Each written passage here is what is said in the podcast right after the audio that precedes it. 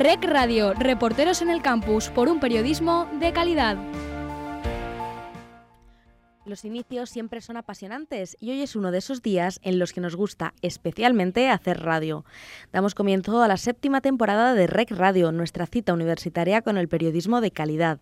Renovamos una temporada más nuestro compromiso indagar en los entresijos de la profesión, charlar con expertos y que con todo eso bien agitado os podamos ofrecer un espacio que nos permita reflexionar sobre el periodismo, los periodistas y la época que nos ha tocado vivir. Nos podréis escuchar cada mes, como siempre, en Radio UMH, tu radio universitaria pública. Estamos deseando que nos acompañéis en esta nueva aventura. ¡Arrancamos!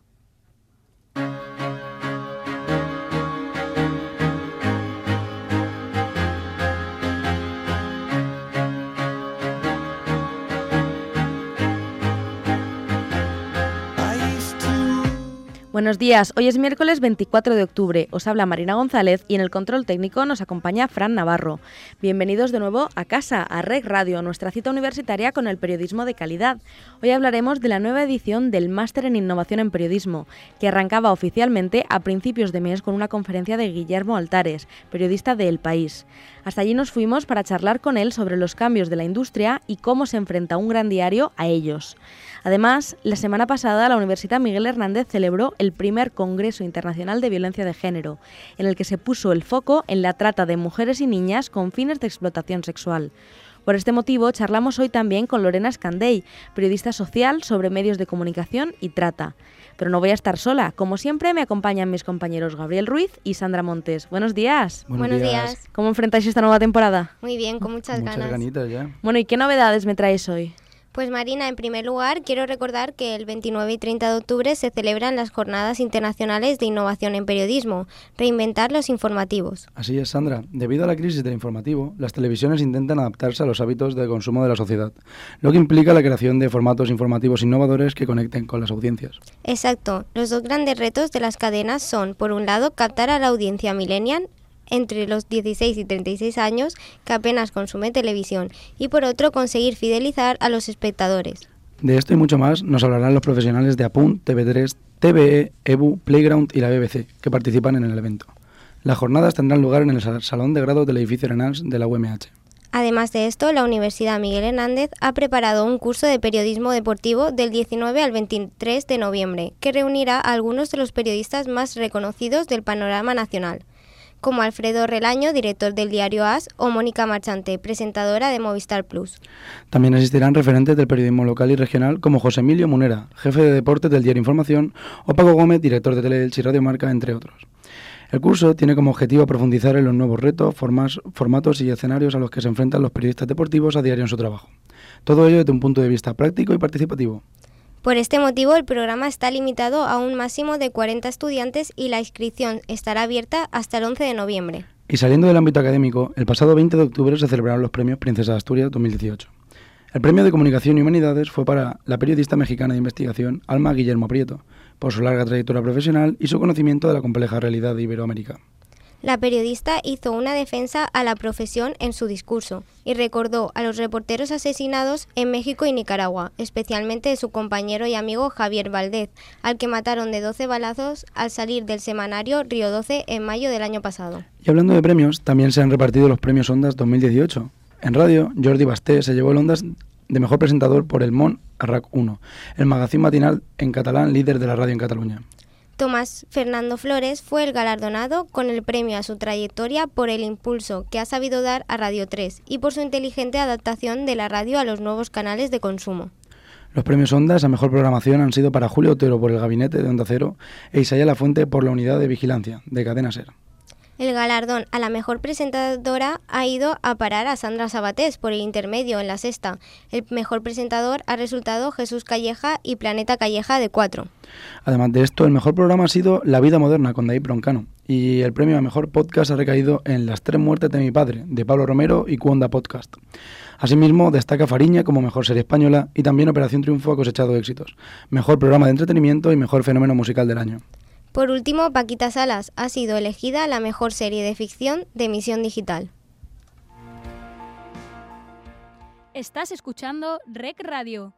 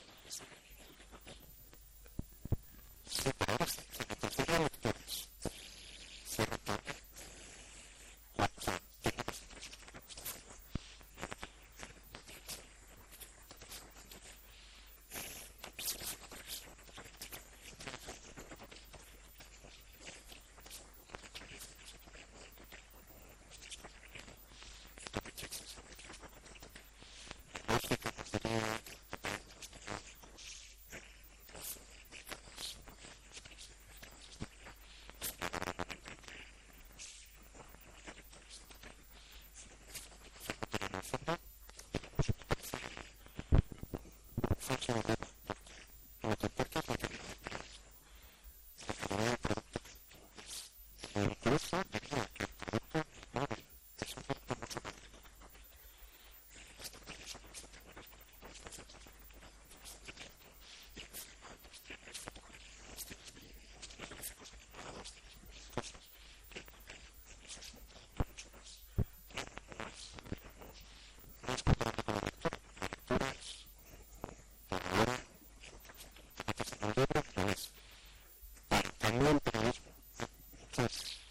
caminos para poder contar una historia que en somos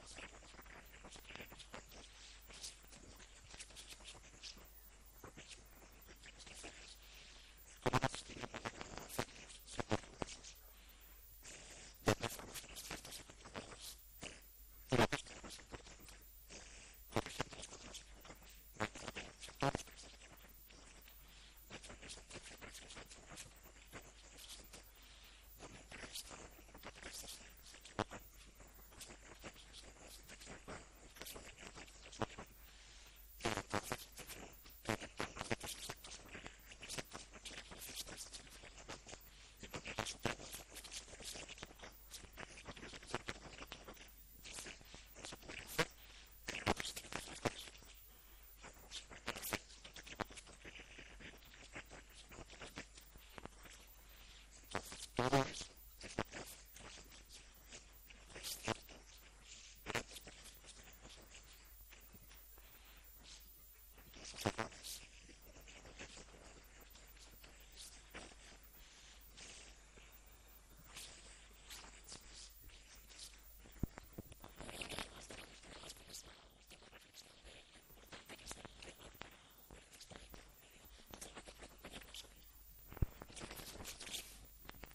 ¿Te perdiste navegando en Internet?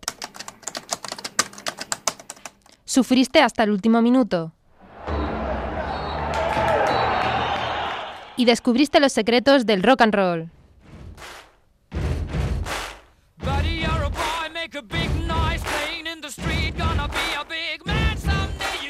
Radio UMH, los sonidos que quieres en la radio que te gusta.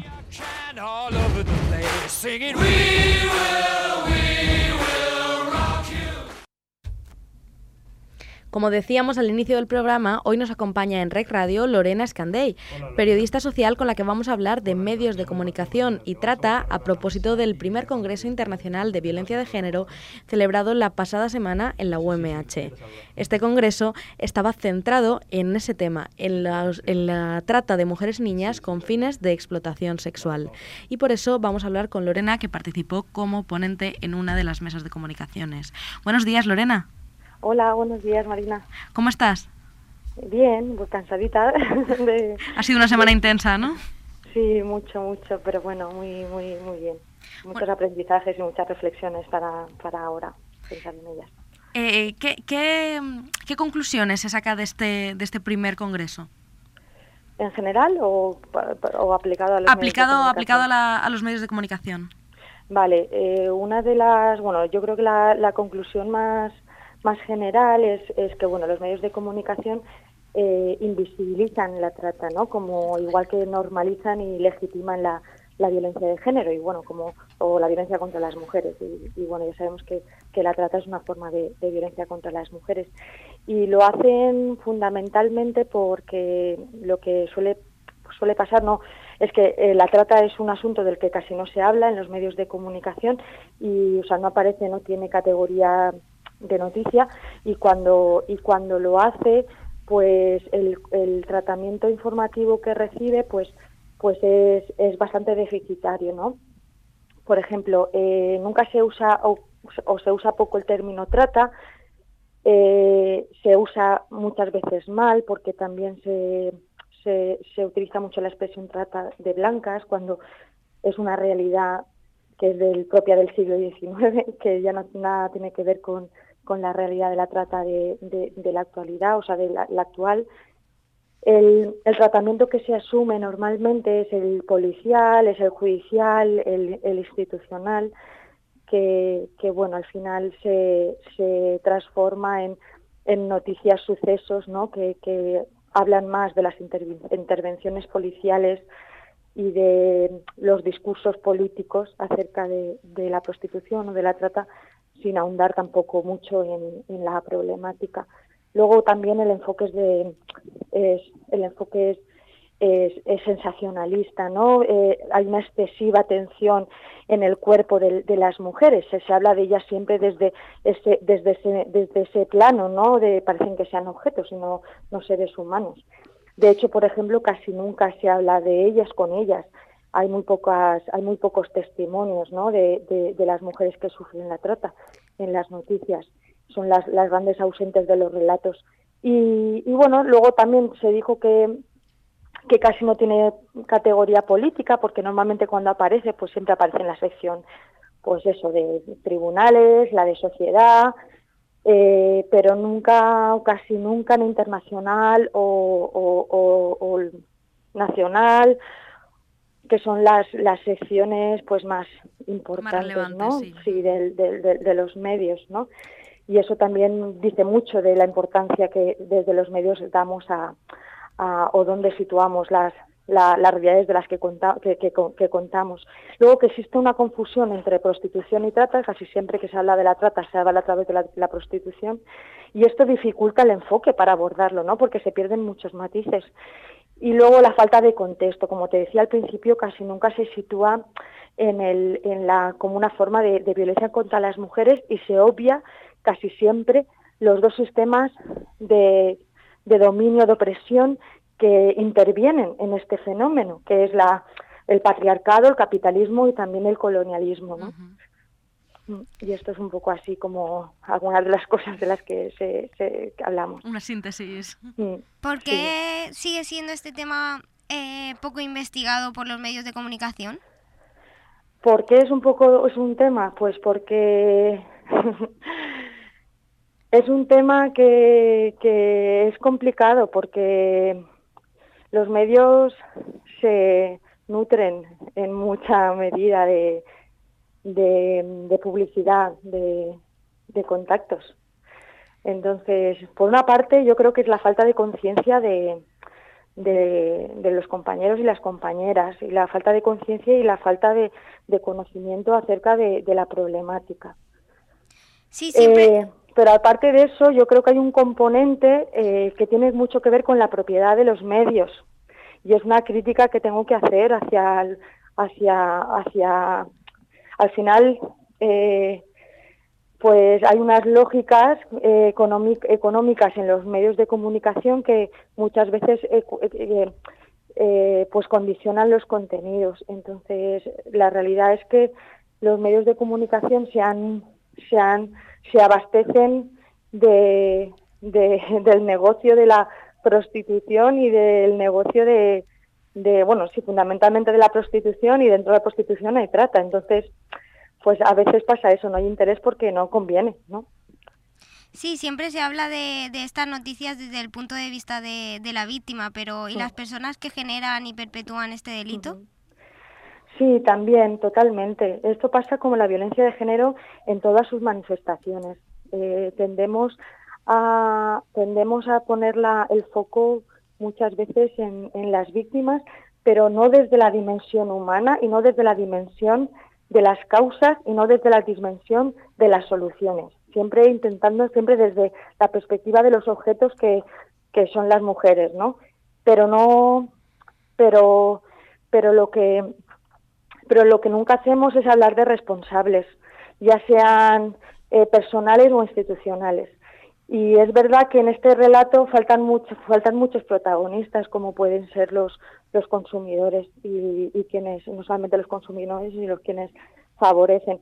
Pero bueno, yo siempre abogo, como otras compañeras, a que eh, tenemos que aprender a abrir el foco y es verdad que tenemos que, que, que apuntar a quienes, a quienes a quienes son responsables de estas problemáticas sociales, pero no solamente porque no solamente porque la, en, el, caso concreto de la trata, no solamente porque la consuman y la perpetúen, sino también aquellas aquellas empresas o bueno aquellas instituciones que no luchan o que favorecen que las vulnerabilidades que son las que al final causan que las mujeres acaben prostituyéndose no se no se no se no desaparezcan, ¿no? Al final, cuando hablamos de prostitución, estamos obviando algo muy importante y es que y es que hay unas problemáticas sociales que son las que favorecen que las mujeres se prostituyan. Cuando ponemos a veces el foco en la atención en el consumidor o de los proxenetas, que hay que ponerlo también, también obviamos la la todo el sistema que hay detrás, ¿no? Claro, todo el sistema que hay detrás. Y, y ahí también, ahí también, por eso yo siempre digo que abogo por por redimensionar e intentar ver, eh, abrir el encuadre y ver que es una realidad que es muy compleja, muchísimo, que es muy es global y es cambiante, está, está como la mayoría de las, las, de los fenómenos delictivos, porque esta es una actividad que es delictiva y lógicamente pues tiene un engranaje muy complejo, pero hay que ir más allá, ¿no? Siempre. Bueno, Lorena, ¿crees que el periodismo puede ayudar a acabar con la trata? ¿Qué, ¿Cómo crees que, crees que podemos aportar? Mm, yo creo que el periodismo, los medios de comunicación, tenemos una, un papel importante en su prevención. No sé si en acabarla, pero por lo menos en su prevención, ¿no? Y al menos en, en, construir un relato eh, adecuado del problema el construir los relatos adecuados me, me, refiero a plantear el problema desde toda su, su diversidad y toda su complejidad. Como os he dicho antes, el, los enfoques que, que, se plantean a día de hoy son, son muy limitadores, mucho. La gente, basta con, con preguntarle a la gente qué es la trata.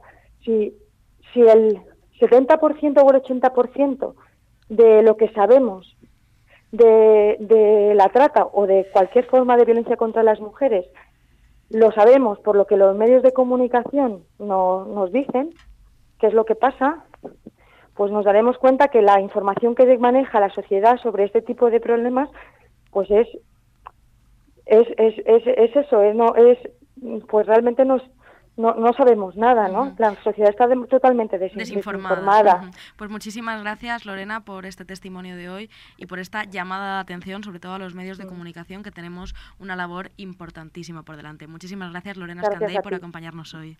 Gracias a ti, Marina. Un abrazo.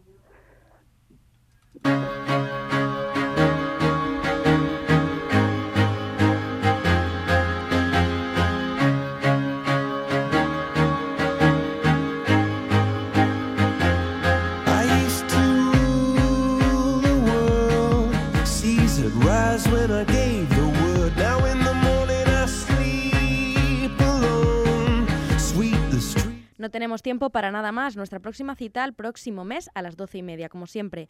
Hasta entonces puedes seguirnos en nuestras redes sociales. Sin más, ponemos el punto final. Muchas gracias a Guillermo Altares y a Lorena Scandey por participar en el programa y a Fran Navarro por el control técnico.